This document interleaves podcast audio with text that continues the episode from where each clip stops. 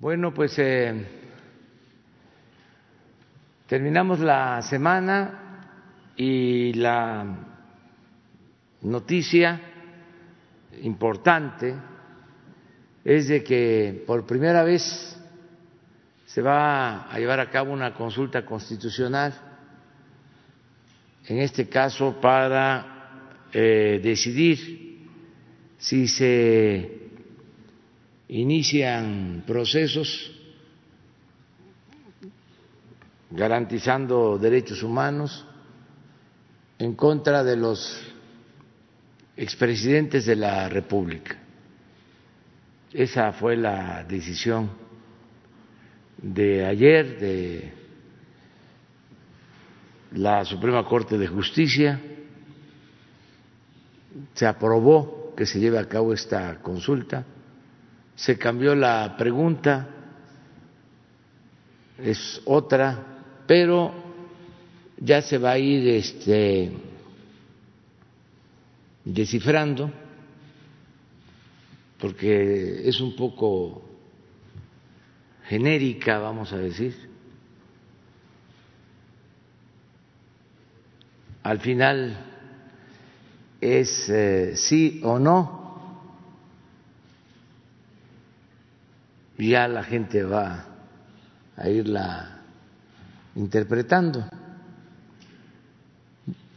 Según entiendo, los que están porque se haga la investigación sobre el comportamiento de los expresidentes tendrían que votar por el sí y los que están en contra de que se lleve a cabo este proceso votarían por el no. Esa es mi interpretación. Y como hay tiempo, pues ahí se va a ir aclarando. Lo importante es que se resolvió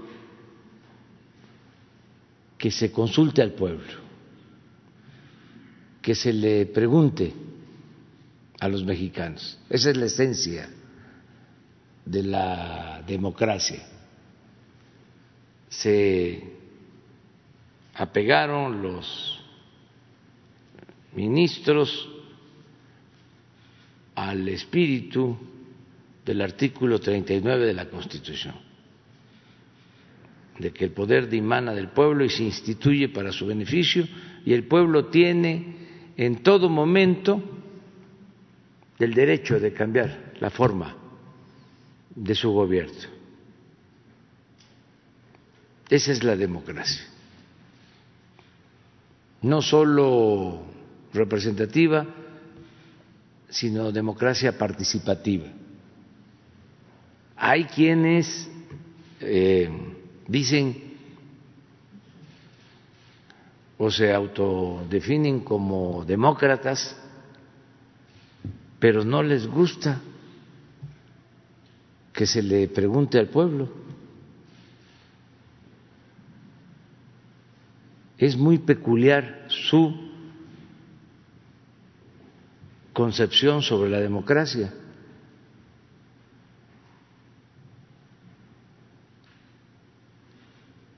Es eh, Kratos sin demos, poder sin pueblo. Y democracia es demos y kratos, poder y pueblo, el poder del pueblo. A lo mejor esa es la concepción de la llamada democracia sin adjetivos. Es puro poder sin pueblo. Por eso es muy importante lo que se decidió, que se le pregunte a los mexicanos sobre este asunto.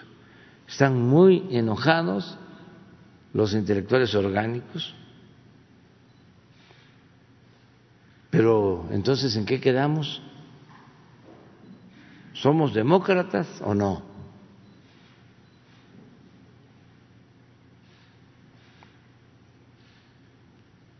La política es asunto de todos o es nada más asunto de los políticos y de los expertos y de los del llamado círculo rojo. No cuenta la opinión de los campesinos, de los obreros, de la mayoría de los mexicanos.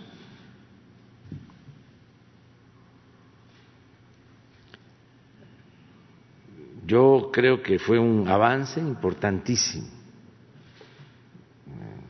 lo de ayer. Esa es mi reflexión. Y también que nadie se preocupe más de la cuenta. Nuestro pueblo es inteligente, es un pueblo sabio, es un pueblo que sabe tomar decisiones.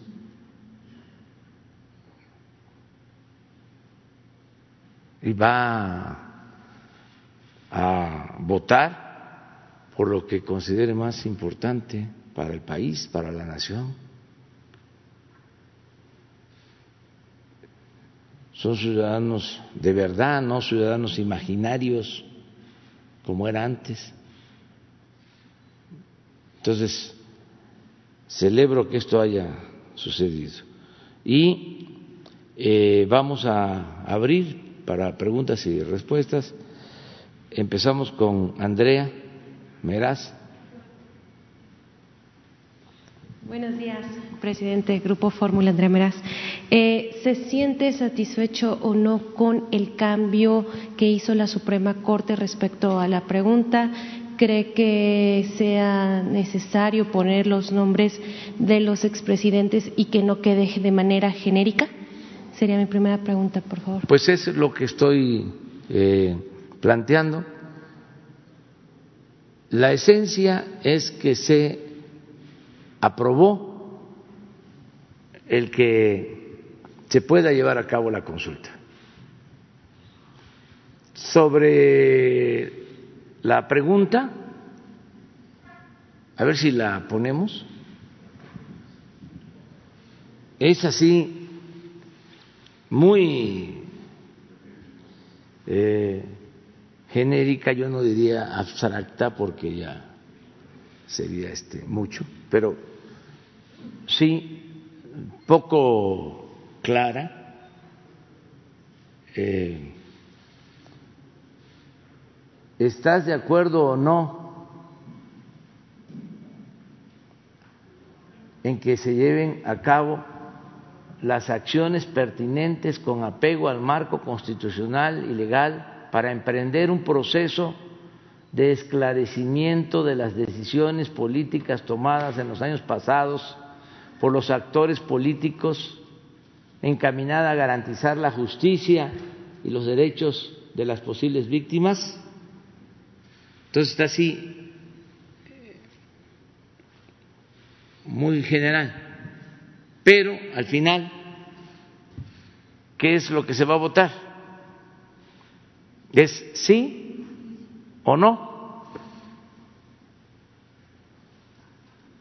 Entiendo que el que vote por el sí está de acuerdo en que se lleve a cabo las acciones pertinentes con apego al marco constitucional para eh, lo que dice garantizar la justicia y los derechos de las posibles víctimas, en esencia, ¿no?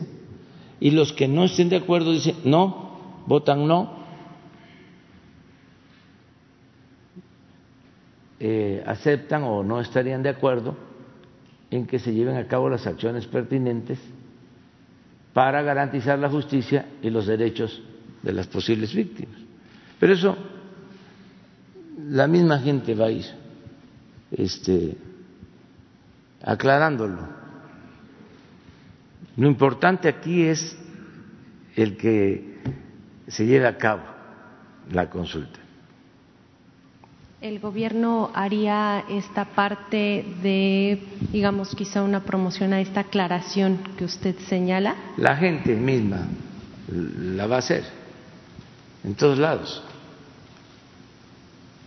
porque es todo un acontecimiento.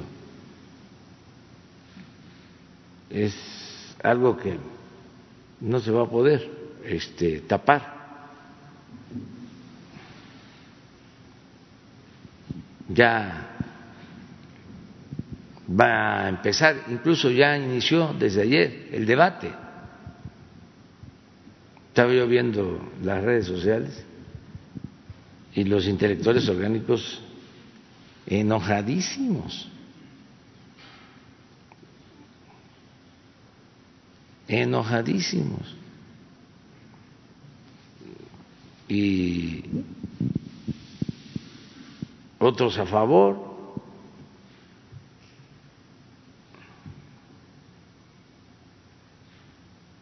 También este, los partidos,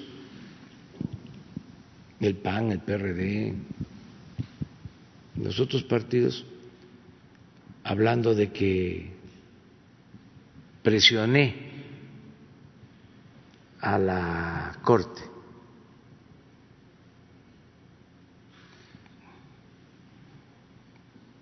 Leí otro mensaje en el sentido de que ya el Ejecutivo es el poder de los poderes. Una exageración. Pero es parte de lo mismo, ¿no? Muy bien. Otro tema, este fin de semana va de gira por Chihuahua. Quisiera preguntarle si se va a reunir con el gobernador y si es así, qué puntos eh, va a tocar en esta reunión. Si, Nada más voy a este, inaugurar unas obras del gobierno federal en Juárez.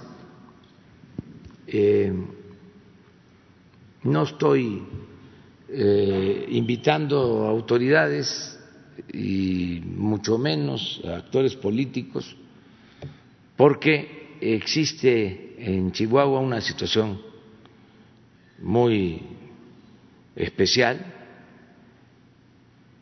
con relación a lo del agua, como las eh, autoridades de Chihuahua y algunos grupos y partidos no se este, no decidieron apoyar para cumplir el convenio que se tiene con Estados Unidos sobre la entrega de agua, pues no quiero este, verme envuelto en esta disputa y no quiero verme este, usado entonces decidí voy solo a las obras, eh, las inauguro y sí voy a enviar un mensaje al pueblo de Chihuahua para eh, reafirmar nuestro compromiso de apoyo al pueblo de Chihuahua que no se reúna con el gobernador no significa que haya una mala relación entre No es buena la relación. Entonces, este, no tiene ahora este, caso que se dé esta reunión porque eh, nos han ofendido y lo que considero más delicado eh, se está eh, poniendo en riesgo la buena relación que tenemos con el gobierno de Estados Unidos. Y no queremos nosotros que haya represalias por no cumplir con un convenio. Y esto no lo entendieron las autoridades de Chihuahua y se puso por delante el interés partidista, porque vienen elecciones en Chihuahua y quisieron agarrar esto de bandera para sacar raja electoral, raja política. Entonces, eh, no tiene caso eh, ahora tener este encuentro. Eh, ayer una caravana de 3.000 migrantes centroamericanos entra a Guatemala. Eh, México, ¿qué va a hacer? Eh, pues, dado que este, este grupo sí, estamos... en la frontera va a permitir el acceso, si se permite, habrá vacunas de influenza para ellos. ¿Cuál es la estrategia, presidente? Lo estamos este, analizando. Les quiero decir también con toda la sinceridad que nos caracteriza, hablando con franqueza, que nos parece muy raro, es muy extraño el que salga esta caravana eh, en víspera de la elección en Estados Unidos.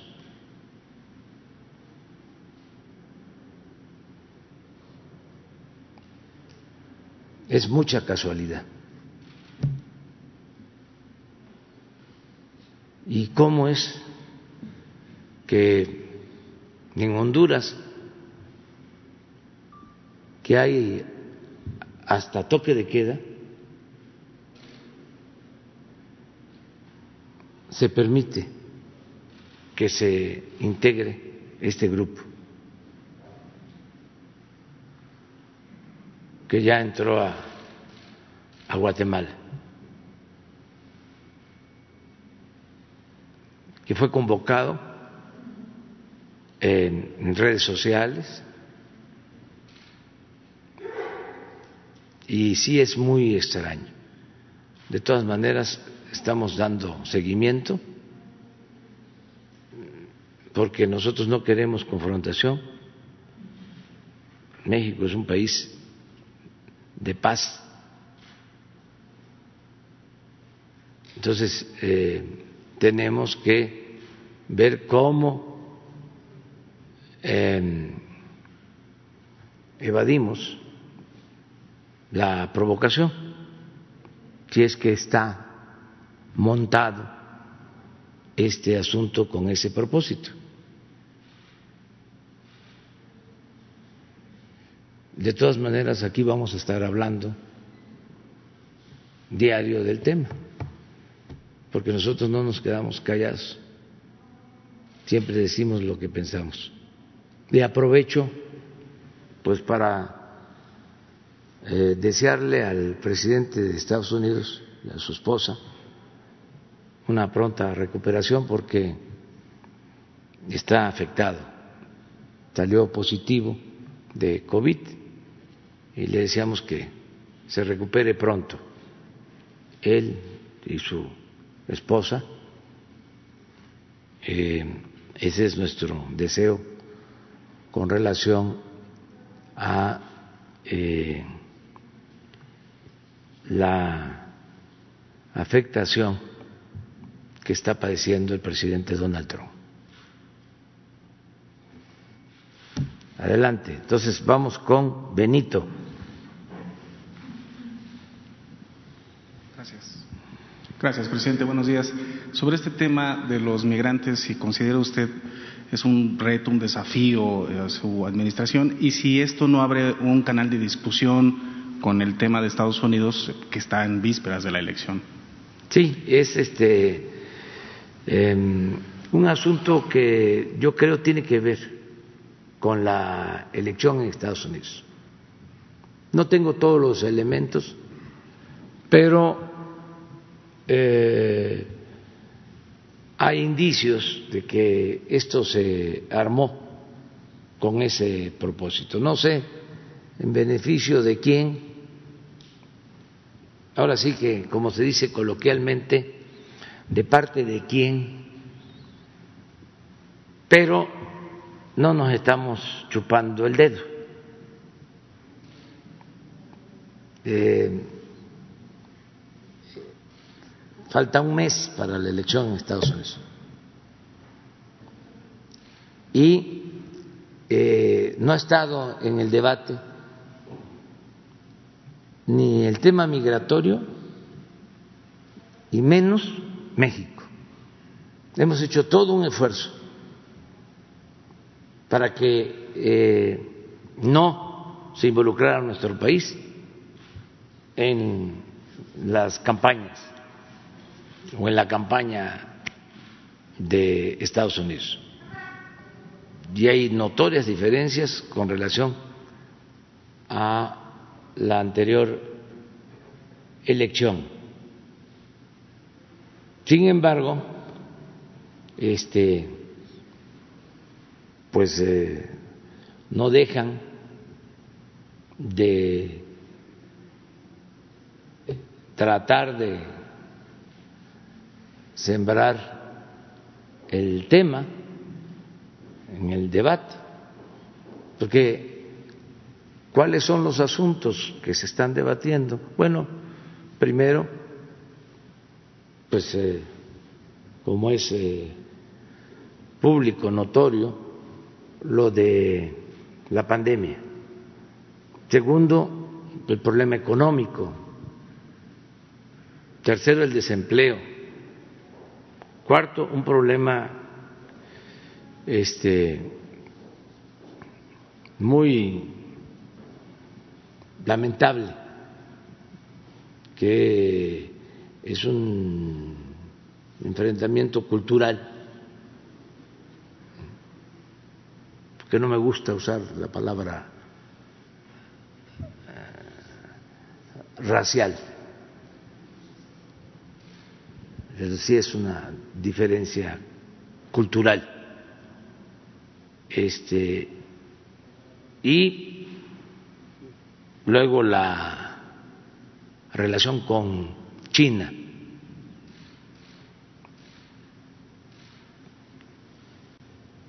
Y hasta abajo la cuestión migratoria.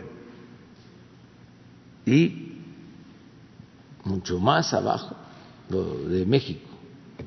Antes no era así. Entonces, por eso mi preocupación de lo del agua y ahora este esto de la caravana. Pero si actuamos bien y como siempre, con transparencia y de buena fe, vamos a salir adelante. Gracias, presidente. Eh, sobre el, no, sé si se trató en el tema de, en el gabinete de seguridad del asunto de eh, hacer reajustes en el tema de, la Guardia Nacional para el tema de la toma de casetas. Ayer hubo un incidente importante en, México. Es que se está este, atendiendo este asunto y la verdad habían grupos o hay grupos este, que están lucrando con el cobro en las casetas. Y ayer se enfrentaron en una caseta de Catepec entre dos grupos. Hoy se trató este tema y le digo a la gente y en particular a estos grupos que no podemos este, eh, permitir que se lleven a cabo estos actos, que los eh, convocamos, los exhortamos a que busquen otras opciones, otras alternativas, que se dialogue con las autoridades para ver qué opciones de trabajo y que ellos puedan tener un ingreso eh,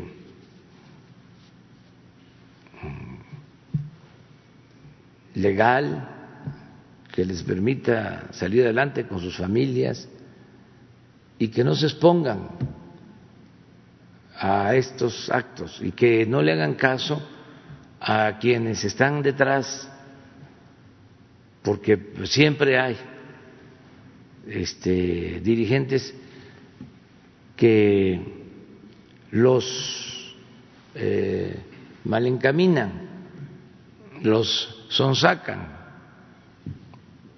que no son dirigentes eh, honestos, auténticos, defensores de causas justas, sino falsarios que sacan provecho personal y exponen a la gente. Entonces, eh, decirles pues que eso no eh, se permite, y repito aquí lo que he dicho en otras ocasiones, antes como los ladrones, los bandidos más eh, temibles y más eh,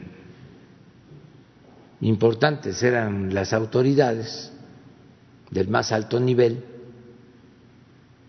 pues se decía, si roban los de arriba, ¿por qué yo no voy a, a robar? Porque se daba el mal ejemplo, pero ya no es así. No somos ladrones,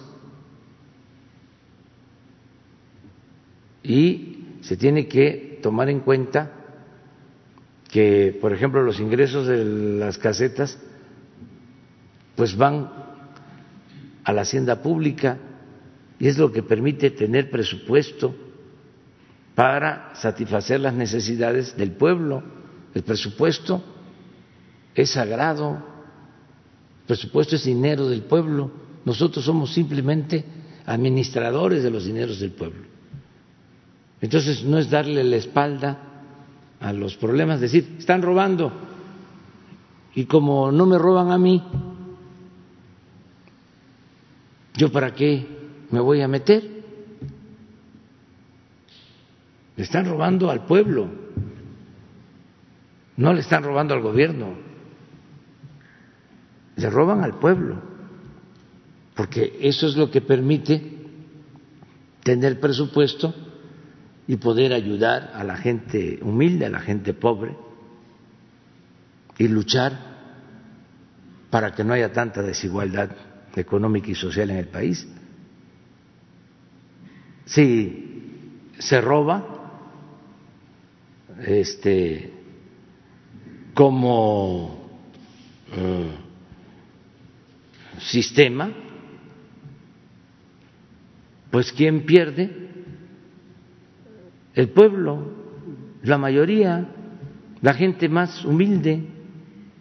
¿Cuál es el problema de México? Siempre lo hemos dicho. ¿Cuál era el principal problema? La corrupción.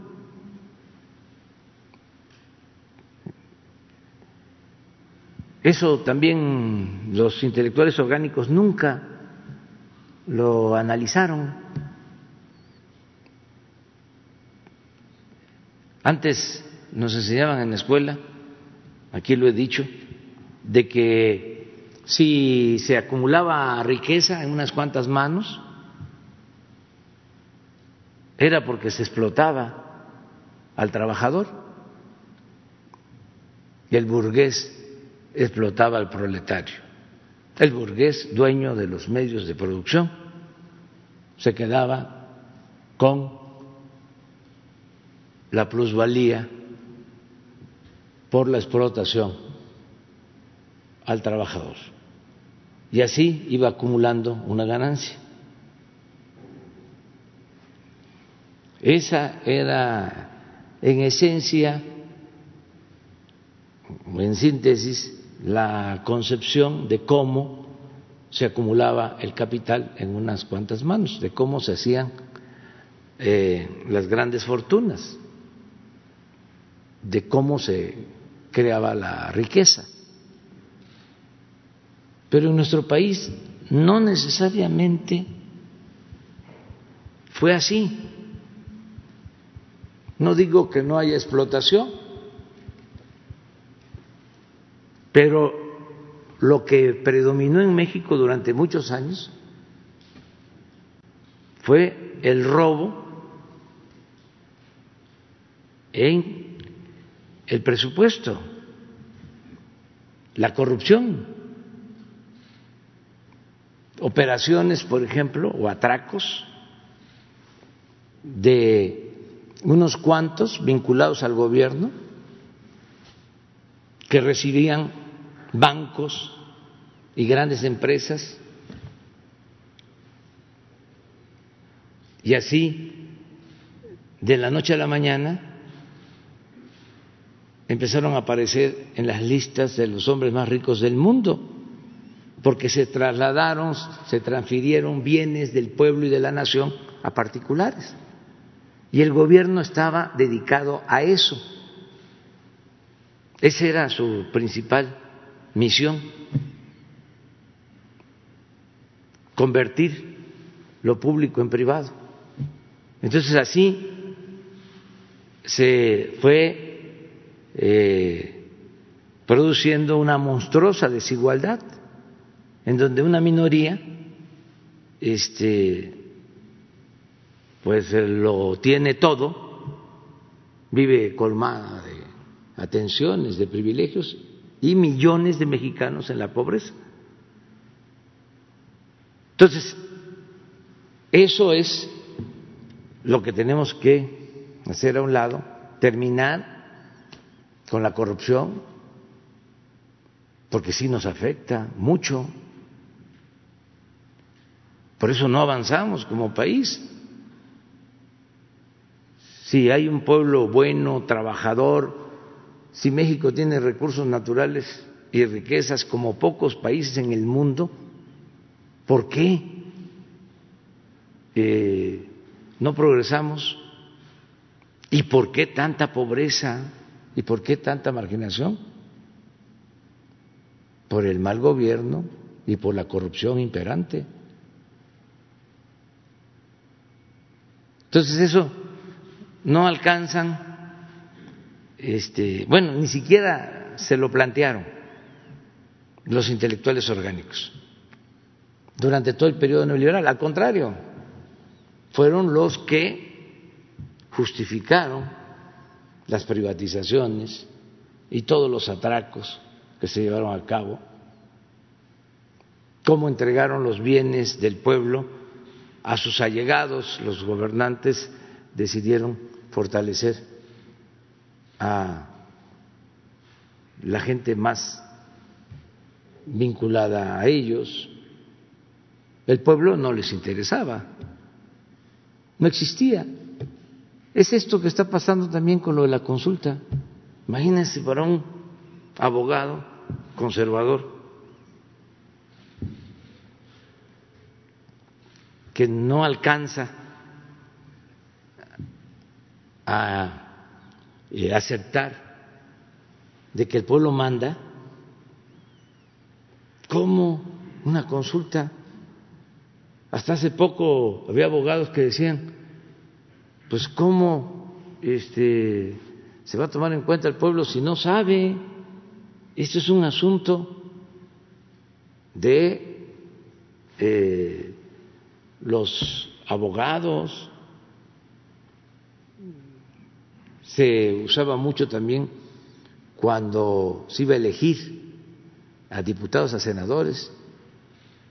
Se decía, ¿cómo vas a elegir a un campesino? Como diputado si no sabe cómo vas a elegir a una mujer obrera, a una trabajadora doméstica, no sabe.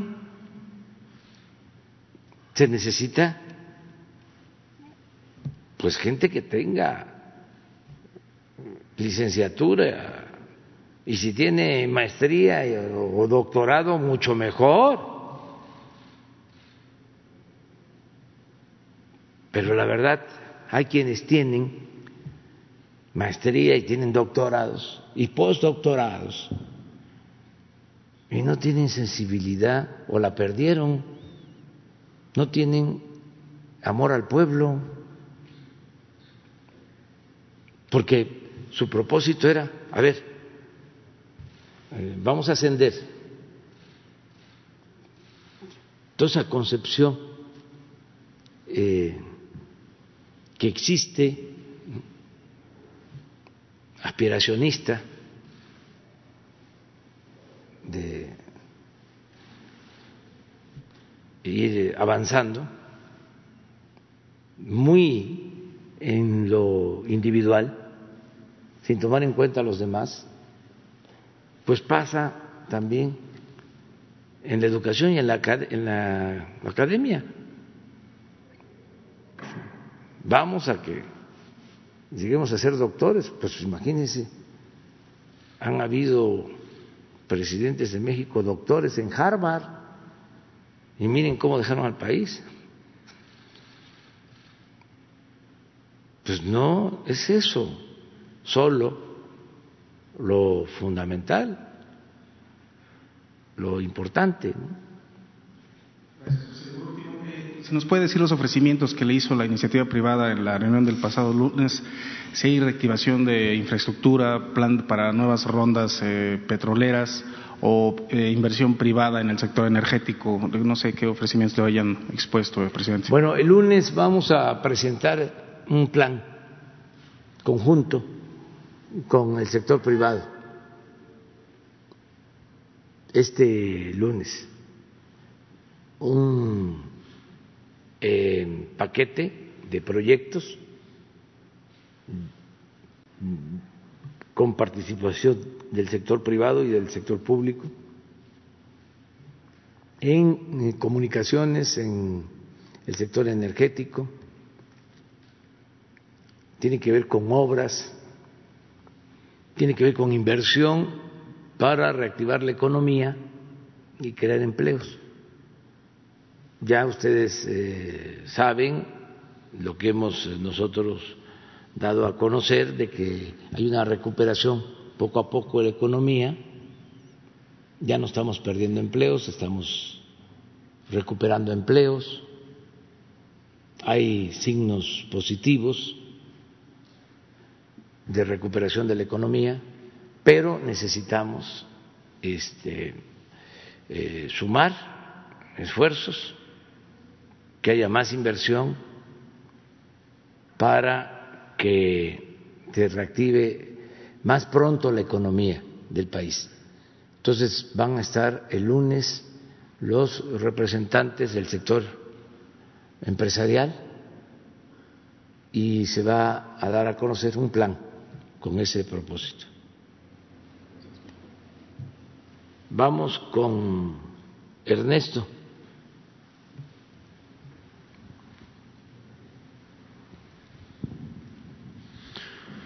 Gracias, presidente. Ernesto Ledesma de Rompeviento TV.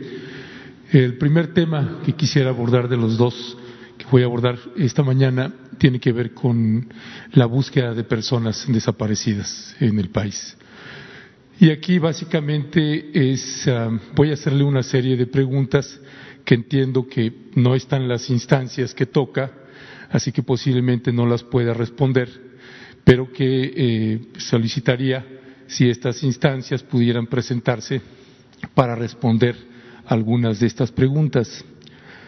Una es eh, los resultados, el presupuesto y los mecanismos de operación de la Fiscalía Especializada en Investigación de Delitos de Desaparición Forzada, dependiente de la Fiscalía General de la República, porque en la, en la búsqueda de información sobre qué resultados tiene esta eh, fiscalía especializada, pues no hay y tampoco sabemos qué presupuesto tiene asignado esta fiscalía especializada en, la enorme dimensión de esta tragedia humanitaria que hay en el, país eh, para el trabajo que desempeña esta fiscalía. Lo mismo sería eh, para en lo que toca al presupuesto y mecanismos de operación de la Comisión Ejecutiva de Atención a Víctimas, conocida como la CEAP, porque también tenemos información que hay, eh, tienen 147 o 150 denuncias o amparos por incumplimiento en lo que toca a la reparación del daño. Entonces, eh, si pudiera esta CEAP, pues explicar eh, qué demandas tienen, eh, qué presupuesto tienen para cubrir esas demandas y cuáles son los criterios que hay, este, porque entiendo que es el gasto también ahí es enorme en ese sentido. No sé si es gasto, inversión o, cómo, se, cómo se maneje ese criterio, pero nos parece importante que pudiera eh, explicarse esta parte. Y eh, la pregunta sobre este tema dirigida a usted sería si cuándo se creará el mecanismo internacional contra la impunidad. Usted en el 2018, eh, cuando era candidato en mayo, ahí en un encuentro en el Museo de Memoria y Tolerancia, pues se había comprometido a la creación, eh, a impulsar la creación de este mecanismo internacional contra la impunidad. Y en el encuentro que sostuvo en septiembre, el 14 de septiembre, en Tlatelolco, con las familiares eh, que están en búsqueda de sus eh, personas desaparecidas, pues también salió nuevamente este tema de este mecanismo. Y este mecanismo es importante porque destraba un problema central que tiene la Comisión Nacional de Búsqueda, por ejemplo, eh, la Comisión Nacional de Búsqueda que enfrentan con las fiscalías, por ejemplo, y que esto tiene entrampados pues a la mayoría de los colectivos que están en búsqueda de sus familiares a lo largo y ancho de la República Mexicana porque hay un atore con las fiscalías tanto estatales como con la Fiscalía General de la República. Entonces, en ese sentido, usted se había comprometido a la creación de, esta, eh, de este mecanismo internacional porque implica esto que se pudieran traer especialistas en macrocriminalidad, parecido a lo que creó eh, Santiago Nieto en la Unidad de Inteligencia Financiera, en, esto en materia financiera, pero esto en materia de macrocriminalidad nos parecería importante porque se podría destrabar un serio problema que hay en esta búsqueda. Y esa sería la primera pregunta para usted. Pues yo pienso que, como tú mismo, Ernesto, lo estás comentando, es mejor que venga Alejandro eh, Encinas. Además, teníamos un compromiso de lo de la este, comisión de, de, búsqueda o eh, la fiscalía encargada de, desaparecidos. Entonces, vamos a presentar un informe. Eh, nada más te digo dos cosas. Una, que no hay límite este, presupuestal. Eh, todo lo que tiene que ver con reparación de daños a víctimas de violencia está considerado eh, entre los asuntos prioritarios del gobierno. O sea, aquí no es el tema de em, que vamos a dejar de comprar las eh, revistas de los intelectuales este, orgánicos. Esto no, no, no. Este, al contrario, no se van a comprar las revistas, las suscripciones que se tenían de la revista Letras Libres y de este, Nexos porque necesitamos ahorrar. Eh, o no, tiene que ver con el gasto de publicidad, no, ahí sí. Vamos a reducir, o los gastos este, suntuarios, superfluos de presidencia que habían antes, no, no, no este, eh, eh, esto es justicia y para esto no hay ningún límite presupuestal todo lo que se requiera. Les voy a poner eh, dos casos. Uno, eh, lo de pasta de concho. Eh, se hizo una propuesta a los familiares para que los mineros que quedaron sepultados en la mina este, se quedaran ahí, eh, se les hiciera un eh, memorial que no se volviera a utilizar la mina y que además se les eh, repararan los daños a los familiares y se llevaran a cabo obras de bienestar en la comunidad. Les dijimos, esta es una opción, porque teníamos el proyecto que crearon los geólogos, que nos eh, significa eh, iniciar las excavaciones para encontrar los restos, cerca de dos mil millones de pesos. Entonces, dijimos, hay estas eh, dos posibilidades.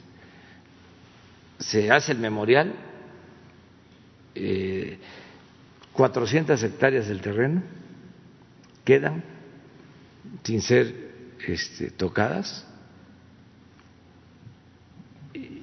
se toma en cuenta las indemnizaciones y lo que ya expliqué, o el rescate de los cuerpos, que nos va a significar una inversión, yo no diría gasto, porque es un asunto humano, de cerca de dos mil millones. Para la primera, ah, y en el segundo caso, además del rescate, también la indemnización. Pero necesitamos consenso de todos. ¿Qué sucedió? Se hizo una asamblea, hubo este, una consulta y como de 65, creo que 15 o 20 dijeron queremos los restos. La mayoría dijo el memorial y que ahí queden este, sepultados. Y eh, un grupo dijo no, queremos los restos. Y vamos a empezar los trabajos. Ya voy en este mes para empezar los trabajos con los ingenieros de la Comisión Federal de Electricidad. Entonces, ahí no hay dinero, o sea, de por medio, o sea, no nos importa. Es un asunto humanitario. Dos, otro ejemplo, los que perdieron la vida o resultaron afectados por la imposición de la llamada reforma educativa que fueron muertos, maestros este, encarcelados que se les quitaron sus derechos, que les inventaron delitos, los acusaron hasta de lavado de dinero. Acabo de tener una reunión con la gente eh, y reafirmamos el compromiso de este, reparar los daños. Entonces, eh, eh, eso lo tenemos claro, eh, todo lo que signifique hacer justicia no tiene limitación, para que no se confunda este, que no se piense la austeridad, ¿no? Va a significar dejar sin dinero a los pobres, a los necesitados, a los desamparados. No, no. La austeridad es precisamente para que no le falte dinero a los pobres, a los desamparados, a los humillados de siempre. Entonces, eso. Y eh, lo otro es que estamos abiertos a la observación internacional en el caso de Ayotzinapa no se quería, ya que participaran los expertos internacionales, no los pidieron los padres y lo primero que se resolvió fue eso, que regresaran los expertos. Eh, firmé un acuerdo para que la ONU pueda eh, intervenir de manera directa en todo lo relacionado con derechos humanos en México. No se permitía la observación eh, de organismos de derechos humanos. Entonces, estamos abiertos para cualquier este, participación. No tenemos nada que ocultar. Los detalles sobre cómo vamos en las búsquedas, en la reparación de los daños, de las víctimas de la violencia, pues eso vamos a invitar a Alejandro y a quienes están trabajando que informen. Yo sí quiero que se informe porque se está haciendo un trabajo que no se hacía antes y no se conoce o se conoce poco. O sea, eh, de todas las búsquedas que se han llevado a cabo, de desgraciadamente el número de fosas clandestinas, de cuerpos, de restos de seres humanos que se han encontrado, porque fue terrible lo que pasó en México durante un tiempo. Desgraciadamente todavía se sigue prevaleciendo esa violencia, pero estamos enfrentándola y que la gente sepa, porque nunca habíamos en la historia del país, eh, nunca se había eh, vivido una experiencia así, de que se convirtiera el país en un cementerio,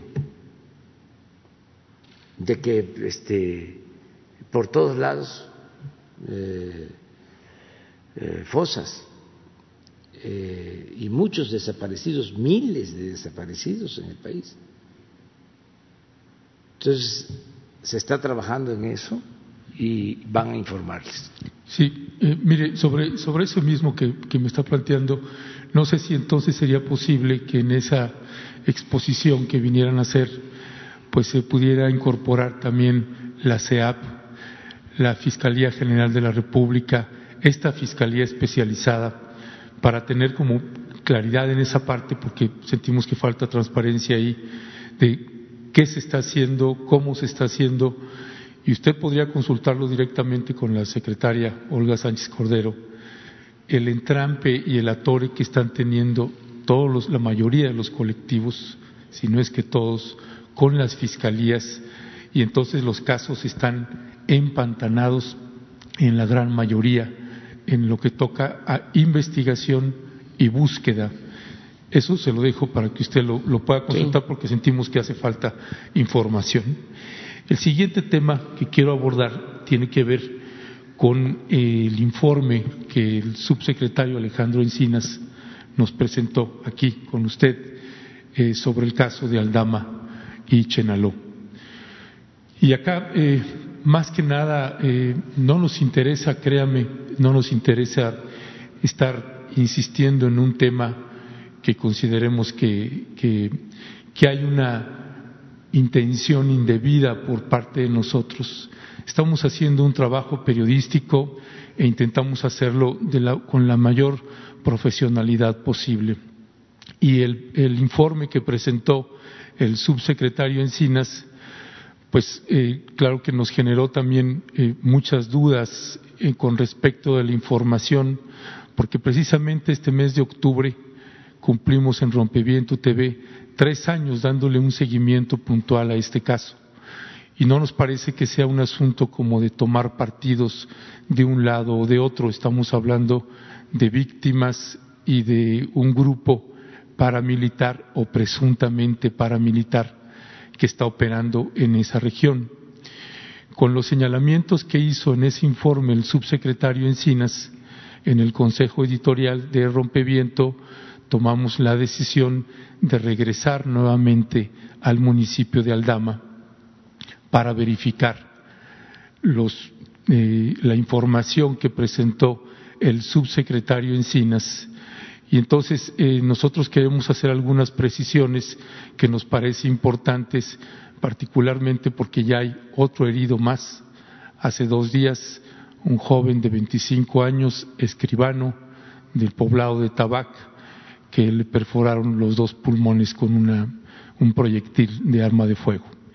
Entonces, eh, sobre los dichos del subsecretario Alejandro Encinas, en lo que toca a que no había elementos para que les permitieran a ustedes suponer que hay un grupo, que ese grupo paramilitar o grupo armado eh, tuviera que ver con esas comunidades o con esos poblados. Entonces, si me permite, es en el dicho del subsecretario Encinas y el, el video donde aparece el grupo paramilitar. Grupo paramilitar que apareció en esos días, incluso que hubo el amago de disparo a un helicóptero, no tiene vínculo con las comunidades. Yo sí creo que hay factores externos en el entorno de ambas comunidades que quieren alentar el conflicto pero ninguno de esos, no hay evidencia ahora de que ese grupo paramilitar forme parte de alguna de las comunidades. Queremos notificar cómo se encuentra nuestro sector Santa Marta, municipio de Chenaló, por el conflicto de nuestro plano con Aldama, que el ese es precisamente, eh, nosotros nos, nos, ya, nos generó mucha extrañeza que precisamente este grupo paramilitar o grupo armado, eh, donde está filmado, donde se filman y presentan las armas con los rostros cubiertos, es precisamente en la cabecera de Santa Marta, donde se presentan. Entonces, decir que no hay elementos para decir que ese grupo es de ahí cuando se presenta ahí y da y dice que es de ahí, pues no, no, no, entendemos ese razonamiento que hay con respecto del subsecretario Alejandro Encinas. El otro elemento es que él eh, nos parece importante precisar, porque él señaló que ese conflicto se generó cuando el municipio de Aldama eh, impidió el agua al poblado de Santa Marta lo que nos hizo a nosotros es ir al manantial eh, del, conflicto y hablar con el dueño del manantial y con el dueño de esa tierra y entrevistarlo. Y nosotros no vamos a ahondar mucho en ese punto, pero nos causa extrañeza que ahí hubo un proceso de negociación y se acordó que el agua se iba a distribuir finalmente entre Santa Marta y entre Aldama y otro poblado más. Finalmente, Santa Marta se desistió y ya no se presentó y ya se echaron para atrás con el acuerdo. Y nos parece importante nada más precisar esa parte porque dicho como se presentó ahí, pareciera que entonces el, conflicto se origina porque Santa, eh, Aldama dice no a un problema de agua. Tres, la cuestión de los parapetos o trincheras que presentó en el informe el subsecretario Alejandro Encinas. Él habló de 47 trincheras en Aldama contra 27 trincheras de, Santa Marta, Chenaló, no del municipio de Chenaló, sino de ese sector Santa Marta. Eh, eso implicó que hice un recorrido por todos esos eh, trincheras con cámara en mano, uno por uno, y me metí en cada una de esas trincheras para señalar con la cámara el supuesto ángulo de tiro. Alcancé solamente a recorrer 33 trincheras de las 47 señaladas. Solo tres tendrían un supuesto ángulo de tiro. Los demás no hay nada, es monte, una por una de las trincheras. Por eso, para nosotros nos pareció importante regresar y verificar la información. Eh, ¿Por qué se maneja de esa manera? No lo entendemos. ¿Por qué me tuve que detener cuando llevaba 33 trincheras recorridas? Porque al salir nuevamente al Dama, pasé por un retén de la policía estatal y en ese retén estuvieron insistiendo en que querían que yo diera mi identificación y, diera mi identidad, cosa que me negué porque no les faculta a ellos y por obvias razones, por temor que tenemos nosotros cuando los hemos denunciado aquí en esta mañanera con usted. Finalmente, lo que nos obligó a detenernos en el recorrido fue que cuando vamos haciendo el recorrido en las trincheras, en la radio que tenemos, escucho mi nombre y hay un diálogo que tienen en la radio, ahí, en esa región de Santa Marta. Y el, y el texto, o perdón, el guion es el siguiente, el diálogo es el siguiente. Cuidado, está un periodista, responden, ¿quién? Responden, me avisan que es Ledesma, A, S. Responden, ubíquenlos y denle cuello de una vez. Responden, no, todavía hay que esperar. Responden, ¿por qué mejor no de una vez ya que está acá? Responden, no se preocupen, también lo podemos interceptar en el camino, está bien, pendiente, pendiente. Ese es el diálogo que tenían en la radio. Y tengo la identidad de las dos personas que dialogaron, que tuvieron ese diálogo en la radio. Y uno es Marcos Lorenzo Pérez Santis, con el nombre de clave eh, de radio Libra, y otro es Armando Hernández Velasco, con el nombre de radio 03. Esto a nosotros nos parece eh, en extremo grave, uno, no solamente por, por el periodista en cuestión, sino por todos los demás periodistas que pudieran incursionar o que quisieran hacer un trabajo periodístico, porque nos pone en riesgo. Evidentemente, esto nos implica a nosotros que ningún periodista de las compañeras periodistas y de los compañeros periodistas de Rompeviento TV podemos regresar a ese municipio a hacer nuestro trabajo periodístico. Y eso implica también poner en riesgo a los observadores o centros de derechos humanos, en este caso el Centro Fray Bartolomé de las Casas, que está haciendo una cobertura, los pone en riesgo y ese para nosotros es un punto central, porque entonces quedan en un estado de indefensión y no tiene que ver con tomar partido. Lo que estamos haciendo es regresar y verificar in situ lo que está sucediendo ahí. Eh, nos preocupa también porque en las entrevistas que hacemos encontramos ya una frustración tremenda y eso lo que puede estar provocando es la creación de autodefensas. Si la gente dice, tenemos tres años denunciando y no hay autoridad que detenga los disparos, y tenemos a nuestros hijos y nuestras hijas como la recientemente herida, no sabemos qué más hacer ahí. Eh, no sé además que me parece un punto central, presidente, es que se ha estado vendiendo la idea de que el conflicto es por 60 hectáreas y no importa que lleguen a un supuesto acuerdo o a un acuerdo de 60 hectáreas, el problema va a seguir porque hay un grupo paramilitar o presuntamente paramilitar fuertemente armado y que fue el que le quitó las armas a la policía estatal destacamentado en Santa Marta. No vamos a seguir insistiendo, presidente, como medio de comunicación en el tema de Aldama. Lo hemos abordado en distintos momentos ya y somos el eterno disco rayado.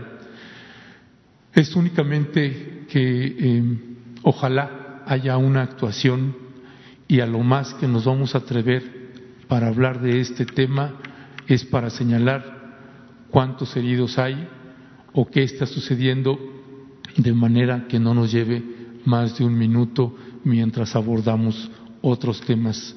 Créame, presidente, nosotros no somos sus adversarios, ni estamos buscando cómo molestar su gobierno, ni nada. Estamos viendo ahí una emergencia humanitaria importante que ojalá se le dé una atención distinta a la que se le está dando. Muy bien. Pues muy bien, Ernesto. Ya este, planteaste este, este asunto, sí nos importa mucho. Eh, vamos a seguir nosotros eh, participando. Eh, vamos a, a atenderlo. Hoy lo tratamos en la mañana en el gabinete de seguridad porque hubieron detonaciones, balazos, enfrentamientos eh, hoy se reportó y ya eh, se quedó en una reunión de Alejandro Encinas con eh, el comandante de la Guardia Nacional y se va a buscar también al gobernador de Chiapas para seguir atendiendo este asunto y sobre esa amenaza en particular pues también se va a hacer la investigación es nuestra responsabilidad. Y tú puedes aquí las veces que lo consideres este, expresarte, manifestarte. Y nosotros tenemos la obligación de atender las peticiones y los planteamientos de ustedes. Bueno, pues vamos con Hans.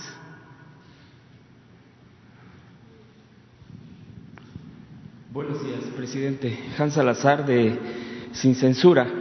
Le tengo tres planteamientos, eh, si me permite, presidente. El primero, en Puerto Progreso, Yucatán, están construyendo el Museo de Geología en un parque donde hacen sus ferias, actividades comunitarias y su convivencia sería trastocada de esta zona, de esta comunidad. Este museo ya está en construcción y los pobladores sí quieren el, museo. Desafortunadamente ellos dicen que no se les consultó absolutamente nada. Eh, usted mismo ha dicho en estas conferencias eh, matutinas que siempre se le debe de consultar a la gente y por eso es este planteamiento. Ellos plantean que este museo se pudiera estar, y se lo han planteado a la Secretaría, eh, a la SEDATO, pues, sin embargo, no han sido escuchados debidamente, fueron recibidos por un subsecretario, David Fajardo, sin embargo, les dijeron, eh, la respuesta a ellos ha sido o se hace o se retira la inversión. Esa fue la respuesta. Ellos lo único que quieren es, ser atendidos porque en este parque ellos afirman, pues no solamente ha sido su, su convivencia cotidiana de, pues de mucho tiempo, de siempre, sino que de ahí también eh, se generan recursos porque ahí tienen su venta, hay gente que obviamente ofrece algo al paciente, etcétera.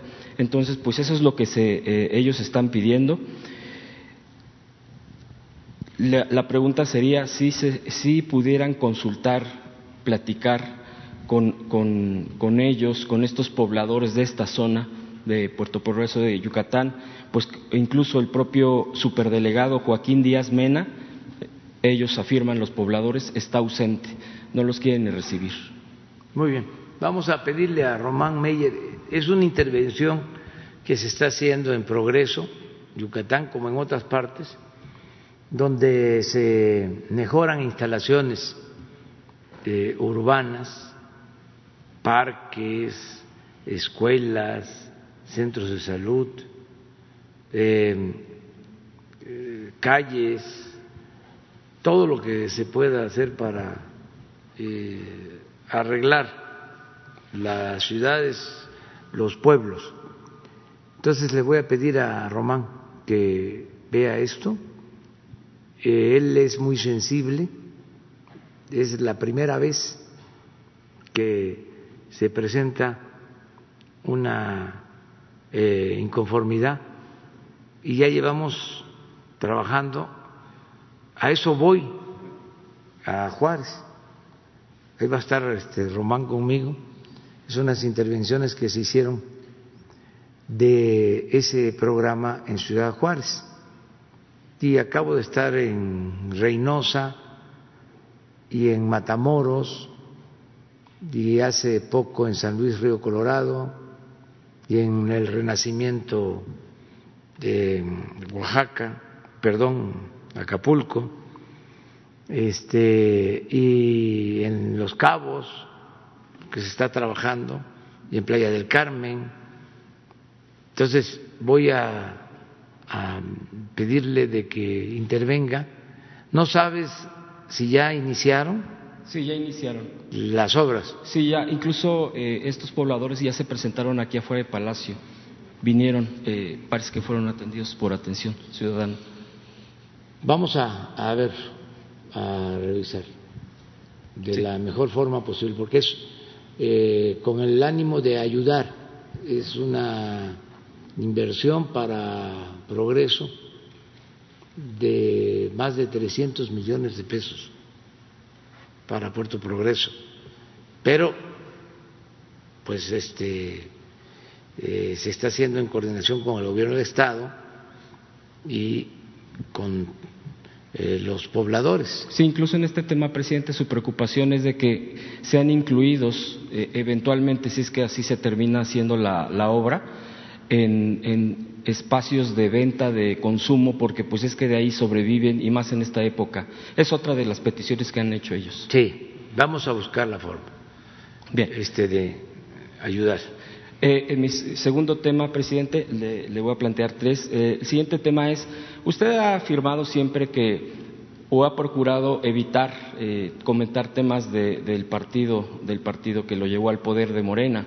Sin embargo, en este momento, pues que ya han sido eh, dados resultados de encuestas y hay bastante inconformidad en algunos casos. Se ha llegado a acusar incluso de que hay hasta una especie de fraude por parte del el manejo desde el INE. Eh, ¿Usted qué postura tiene al respecto? Eh, eh, digo, finalmente lo está llevando a cabo por instrucciones del tribunal o por resoluciones del tribunal que el INE llevara a cabo esto. ¿Usted cómo ve esta situación que se está llevando a cabo en Morena? Yo no opino eh, sobre esto. Sí creo que eh, se tienen que poner por delante las causas que se defienden, no los intereses personales, por legítimos que sean.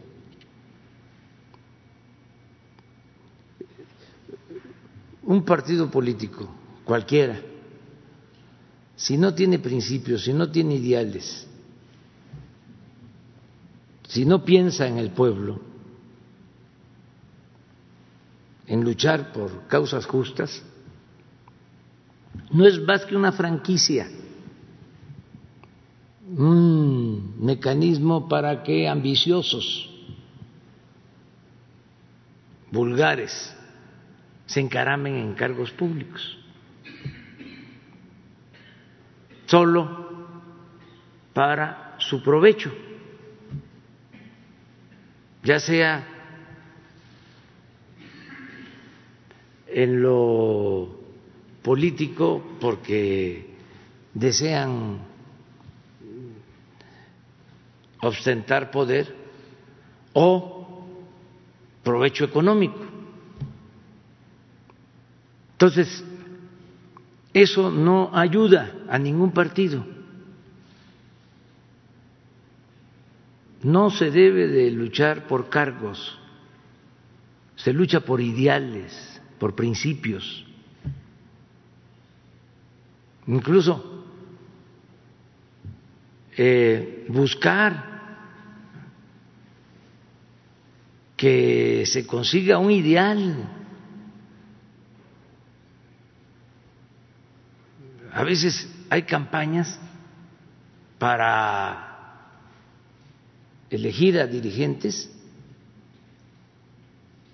y no se alcanza a entender qué proponen para la transformación de México.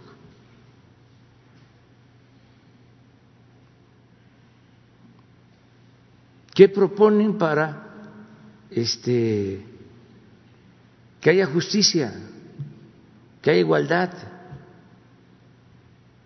para acabar con la corrupción, para acabar con la impunidad, que eso debe de ser lo principal. No es que eh, yo quiero ser dirigente, porque así este, trasciendo en lo personal. Lo importante es pensar en los demás. Si no hay amor al prójimo, no se es buen dirigente. El individualista, el egoísta, el que le da la espalda al que sufre, no es buen dirigente ni es buen político. Es un convenenciero, un arribista, un oportunista, un falsario. Y ya basta de eso. Estamos en una etapa nueva. Afortunadamente, es la gente la que está eh, empujando la transformación. Lo dije hace unos días, lo repito, el motor del cambio es el pueblo. Y que no se confundan los dirigentes. No debemos nosotros confundirnos.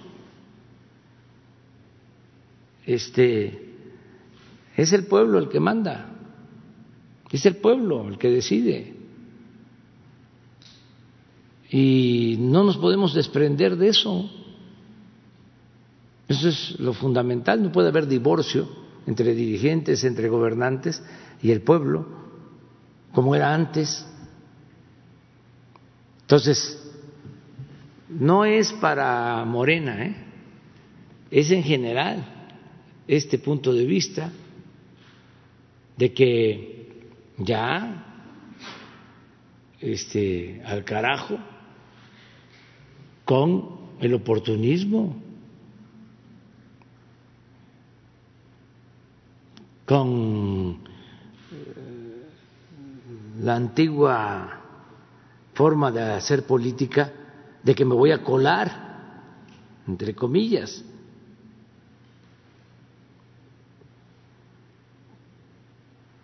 y no me importa el pueblo, ni hablan con la gente.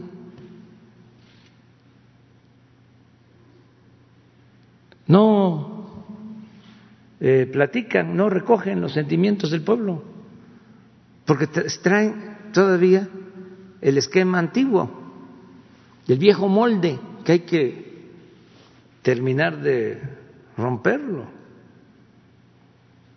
¿Cuál es este eh, la práctica antigua de hacer política, que el político se reúne con político, desayuna con político, come con político, cena con político.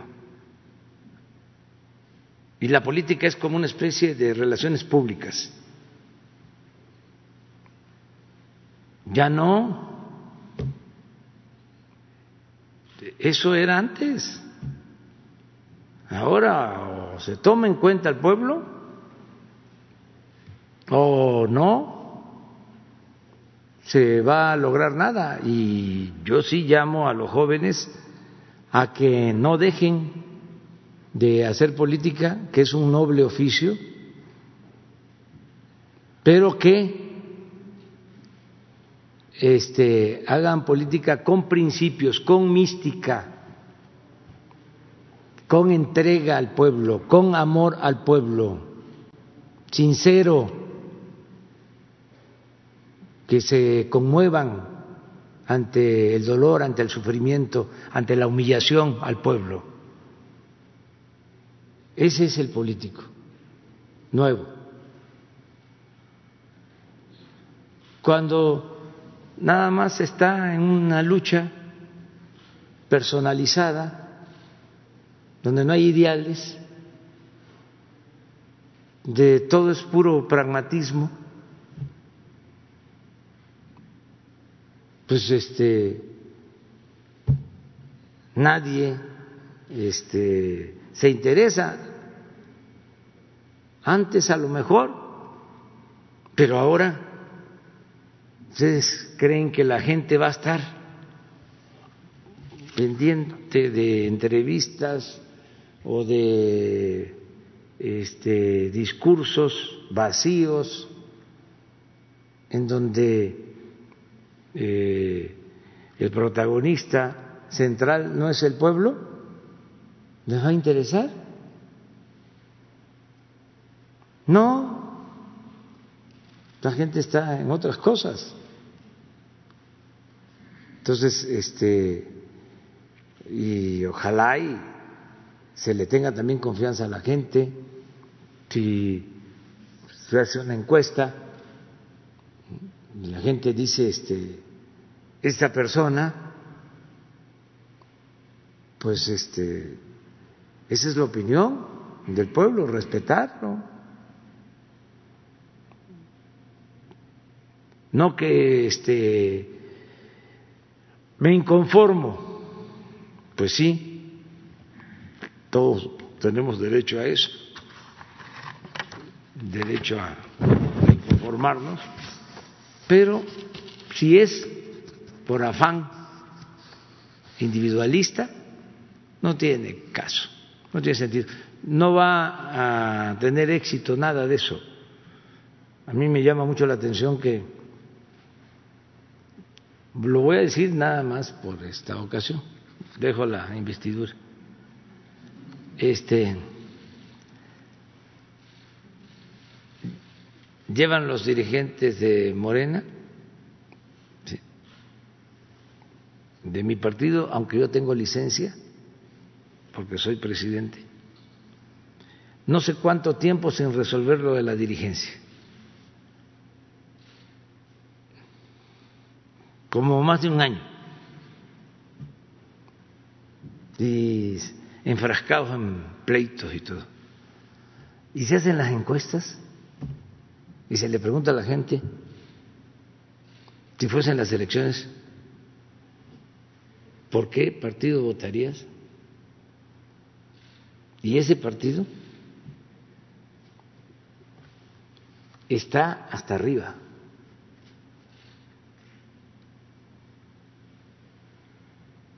O sea, es mucho pueblo para tan pocos dirigentes.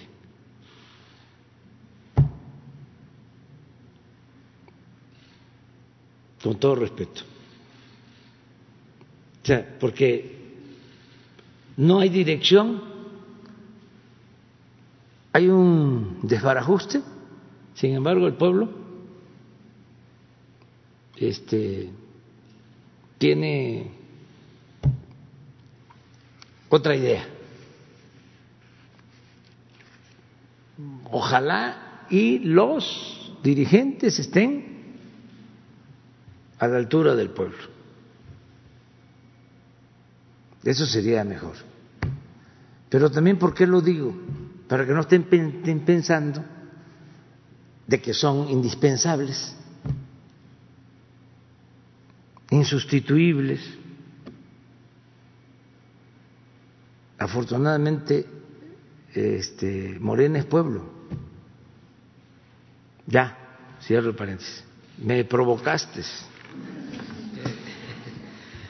Tercer eh, tema, presidente. Hoy es 2 de octubre, 52 años de, de un hecho que marcó, por supuesto, a todo nuestro país. Y decía Rosario Castellanos, si está inscrito en, tres en la plaza eh, de las tres culturas. ¿Quién? ¿Quiénes? Nadie. Al día siguiente nadie. La plaza amaneció barrida. Los periódicos dieron como noticia principal el estado del tiempo y en la televisión, en el radio, en el cine, no hubo ningún cambio de programa, ningún anuncio intercalado, ni un minuto de silencio en el banquete, pues prosiguió el banquete. Y hoy seguramente se escuchará, 2 de octubre no se olvida en las calles. Y a propósito de eso, presidente, y por eso lo citaba, le, eh, eh, le quiero dejar un documento que que han presentado, no sé si se ha presentado aquí en, la, área de atención ciudadana, firmado por Florentino Jaimes Hernández, eh, eh, uno de los que sufrió precisamente de, las, de la guerra sucia en los 70, a partir precisamente del 68, y parte de lo que dice cuánta dignidad, cuánta valentía, cuánto decoro, cuánto patriotismo concentrados en la mente de estos ciudadanos universales que tuvieron el coraje y la, firmeza, la firme determinación de que si en su protesta ofrendaban su, eh, libertad y su vida, bienvenidos sean en aras de la patria agradecida. Eh, al final dice, se requiere la ayuda de usted, eh, es lo que le piden, y además compatriotas sensibles y solidarios para lograr la justicia a favor de aquellos arrojados, de aquella generación arrojada de mexicanos que temerariamente intentaron el asalto al cielo para evitar que el pueblo mexicano sufriera la negra noche neoliberal y encaminaran a, la eliminación definitiva de la explotación del hombre por el hombre, la conquista del reino de la libertad, la independencia de nuestra soberanía y de una vida decorosa para todos los mexicanos. Gloria eterna para todos y cada uno de ellos, de los que desaparecieron. Y bueno, pues yo le voy a dejar esta, este documento y lo que piden, por supuesto, es también, eh, pues, sean recibidos eh, estos familiares de los desaparecidos eh, de la guerra sucia de los setentas, de este dolor que todavía continúa en este país. Presidente, eh, no sé si los pueda recibir. Esta sería la pregunta. Sí, déjame este, la solicitud y sí vamos a, Se le a, procurar sí, recibirlos. Gracias, presidente. Sí. Este, bueno, me tengo que ir porque no llego. Este, nos vemos el lunes. Este, ya terminamos. Ah, no, me falta Carlos Calzada. No podemos, Carlos, que. Bueno, va, sí. Buenos días, presidente Carlos Calzada de Educación. Precisamente sobre el tema que comentaba mi compañero de, Morena, pues bueno, trascendió que el pasado primero de septiembre el consejero jurídico Julio Scherer se reunió. Permítame se reunió en privado con cuatro consejeros del Tribunal Electoral del Poder Judicial de la Federación, eh, eh, Mónica Soto, Felipe Fuentes, José Luis Vargas y Felipe de la Mesa. En esta reunión se abordó que eh, habría que darle de continuidad a la dirigencia de Alfonso Ramírez Cuellar en Morena y en vez de hacerse la encuesta que tendría que ser el INE. Si bien el, tribunal ya resolvió que la encuesta va y está precisamente, el consejero dijo que esta era una instrucción de usted. Entonces, me curiosidad yo saber si realmente existió esta, esta reunión, tuvo usted conocimiento y, en todo caso, si usted habría, habría dado esta instrucción. Bueno, no este, me meto en estos asuntos, este, no intervengo en estos asuntos. Eh, y no soy de dos caras, no soy hipócrita. Eh, y hay que ver si es real, es cierto, de que eh, Julio se reunió con estos consejeros. Desde luego, no se debe de utilizar mi nombre. Yo no me meto en estos asuntos pero le tengo confianza a Julio y hay que esperar a que él aclare, eh, como tú mismo lo sostienes, este, o no lo hizo o no sirvió su gestión porque la decisión del tribunal fue que se hiciera la encuesta. Entonces, este, no tuvo efectos, pero de todas maneras hay que investigarlo, hay que ver de qué se trata. Muy bien, nos vemos, nos vemos, nos vemos.